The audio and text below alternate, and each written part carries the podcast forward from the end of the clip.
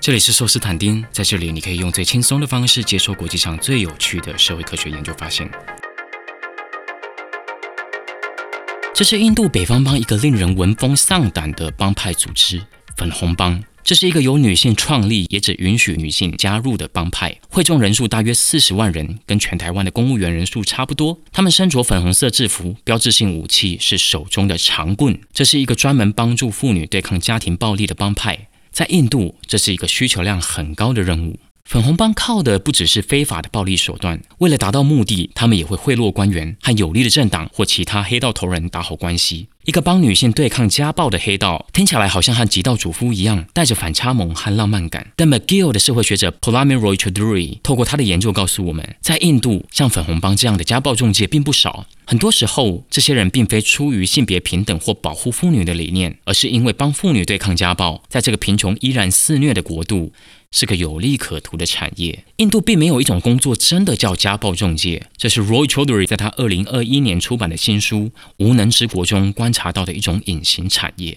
无能之国》出版之后，获得不少重要奖项的肯定，包含美国社会学会以及法律与社会学会的年度杰出书籍。印度之所以出现家暴中介，正如书名所说，是因为印度的国家能力依然非常低落。虽然印度是地缘政治上的强权，是第五大经济体，也是永和大国，但印度的官僚体系非常松垮，法官、警员和各类基层公务员人数都严重的不足，这让印度的司法体系效率低得可怕。法官不够的结果是诉讼大塞车。印度人口是台湾的六十倍，刑事未结案却是台湾的三百七十八倍，其中有百分之十已经拖延超过十年。人手不够只是问题之一。在 Roy Choudhury 观察的西孟加拉邦，也就是印度第三大都会区加尔各答的所在地，法院庭期通常是前一天晚上甚至当天早上才公布，证人通常都来不及出庭，庭期只能不断延后。开庭的时候，由于缺乏设备，书记官是手写记录，而且没有统一的记录格式，这让卷宗的阅览和传递都非常的耗时。另外，负责调查的警员或保护官，很常在开庭之前就把你之前成交的纸本证据搞丢了。这是 Roy Choudhury 所谓的国家能力，一个国家中书面法和法实践脱钩的程度。法治国的物质基础非常的昂贵。发展中国家往往连一批员额充足、训练精良、设备完整的基层官僚都养不起，国家行动者的能力不足，书面法的纸上正义就很难被实践。在印度，家庭暴力是很多已婚女性面对的困境。根据印度卫生与家庭福利部统计，印度女性遭遇家暴的终身盛行率，过去十年大约在三成左右，当年盛行率大约是两成。又以低种姓、低收入家庭的女性被家暴的几率更高。一九八三年，印度刑法第四九八 A 条通过，家庭暴力成为独立的刑事罪名。四九八 A 的条文是一位女性的丈夫或该丈夫的亲戚使该女性遭受暴行，应处三年以下徒刑或罚金。但是在印度要实践这条法律，难度堪比登天。根据统计，每年登记的四九八 A 家暴案，有百分之九十会在大塞车的法院系统中被搁置不被审理，剩下那一成进入审判程序的案件，也只有百分之十六获判有罪。在 Roy Choudhury 两年的田野中，他参与了三个家暴 NGO 的工作，接触了七十位遭遇配偶家暴的女性。他发现，大部分的女性一开始都对走法律途径非常的抗拒。印度文化鼓励女性为家庭牺牲容忍。Roy Choudhury 在一些受暴女性的口中，经常听到西多这位女神的名字。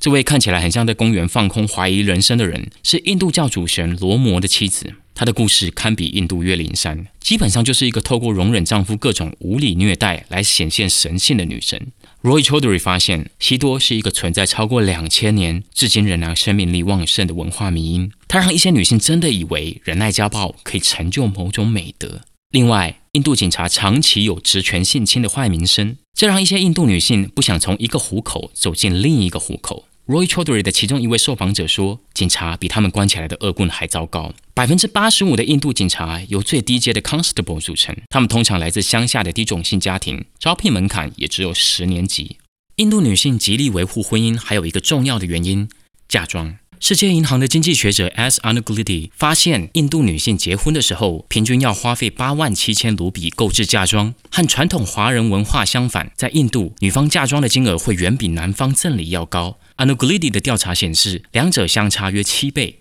八万七千卢比约合三万三千台币。但这对普通印度家庭来说是一笔庞大的开支。印度有五到六成的劳动人口是农民。根据印度政府去年发布的统计，农民家户的平均月收入是一万零两百一十八卢比，在一些比较贫穷的地区，只有五千卢比左右。Anuglidi 的调查告诉我们，普通的印度家庭必须花好几年才能够存到女儿的嫁妆。Roy Choudhary 发现，嫁妆如此庞大，通常是整个女方的延伸家庭的集体投资。新娘的叔叔、伯伯、姑姑，甚至是兄弟姐妹，经常会被卷进这场投资当中。如果你有看过电影《三个傻瓜》，应该还记得家里很穷的 Laju，他连在生死弥留之际，都挂念着要帮姐姐存到嫁妆。但是这对女性就变成巨大的压力。当自己的婚姻背负着整个家族的投资，就算面对暴力，谁又敢轻言离婚呢？看起来，印度女性面对家暴，除了绝望，似乎没有其他可能性了。但 Roy Choudhary 发现一个很诡异的发展：我们刚才提到的每一个单独拿出来看都很压迫女性的结构元素，当同时被放在同一个培养皿里面的时候，却长出某种对抗家暴的白血球。首先，家暴既然如此普遍，那就代表只要条件对了。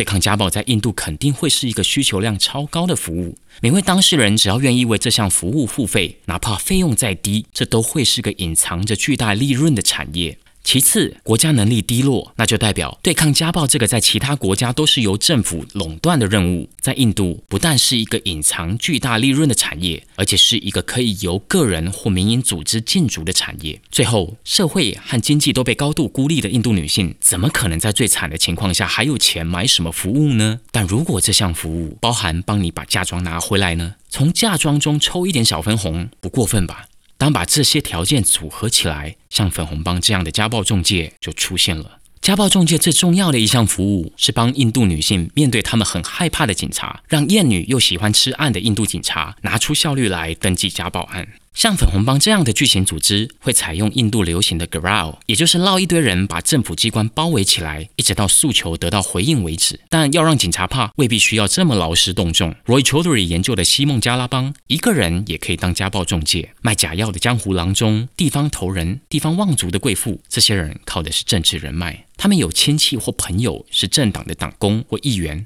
通常只要一通电话到警察局，呛明自己是某某的谁谁，事情就安排妥当了。但大多时候，家暴中介还是需要有捞人的能力，因为印度警察经常把家暴调查和证据搜集的工作推卸给家暴中介。在 Roy Choudhary 的田野中，有一位经验老道的 NGO 社工，他带着一位受暴女性，还有另一位同事，到这位女性夫家所在的村庄，四处寻找有没有愿意当证人的邻居。没过多久，他们在一个邻居的家里被一群男性包围，带头者就是那位施暴的丈夫。这位社工道理还没讲几句，一只台灯就砸到他的头上来了。这三位女性一路被打出村庄，当他们逃回 NGO，全都被吓呆了。因为在印度的社会脉络中，他们即使遭遇更严重的犯罪也不意外。所以，粉红帮的长棍和武术练习，并不是用来装点门面的，那真的是他们吃饭的工具。Roy Chaudhary 发现，大部分的家暴中介其实都会要求警察至少派一个人陪同。这个警察不用做什么，他就在旁边看就好。通常大家看到有警察陪同就不敢造次。这个时候，家暴中介不会只做调查，他们会陪受暴妇女回到夫家去执行最重要的一件任务——拿回嫁妆。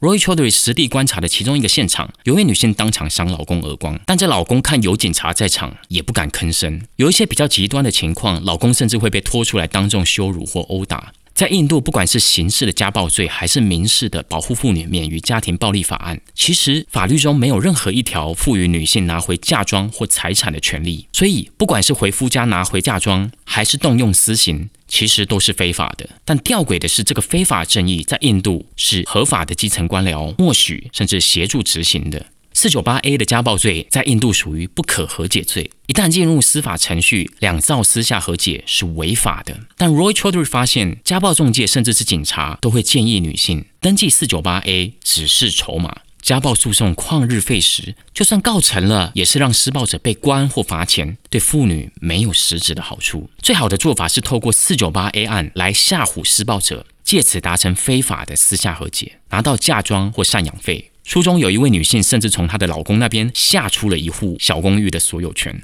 这是 Roy Choudhary 这本书取名为《无能之国》的原因。这个国家实践法律的能力低落到，连基层官僚都会主动建议你走非法的途径比较快。原本应该是国家帮助弱势，但在印度，受暴女性得反过来帮助国家执法。无能之国并不是一个印度女性透过非法生意取得胜利的故事。家暴中介的出现，并没有从根本上改变印度女性的处境，甚至都没办法全面性的帮助受暴妇女的生活。还记得我刚才提到的那位回去找证人，结果被老公闹人围殴的女生吗？在 Roy Choudhury 离开田野不久前，这个女生自杀了，她引火自焚。当 Roy Choudhury 到医院的时候，这女生一只手臂被截肢，脸上全是伤疤。Roy Choudhury 问他发生什么事，这女生只回他活着好难。Roy Choudhury 也强调，国家能力强只是履行法律正义的有利条件，而不是充分条件。Roy Choudhury 反弹的印度警察和法官有一种说法很常见：会到警局报案、坚持告老公的女人，根本就是不守妇道。这种女人在家里一定也很高拐，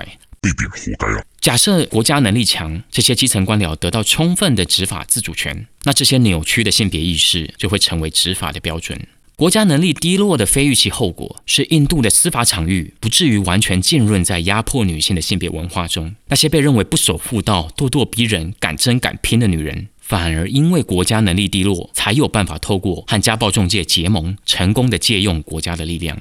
在台湾，遭遇性侵和家暴的女性，在进入司法场域之后，也经常会面对许多让人恐惧和不公平的待遇。之后有机会，也许可以跟大家聊聊这些研究。这里是寿司坦丁，会在这里制作更多科学回转寿司。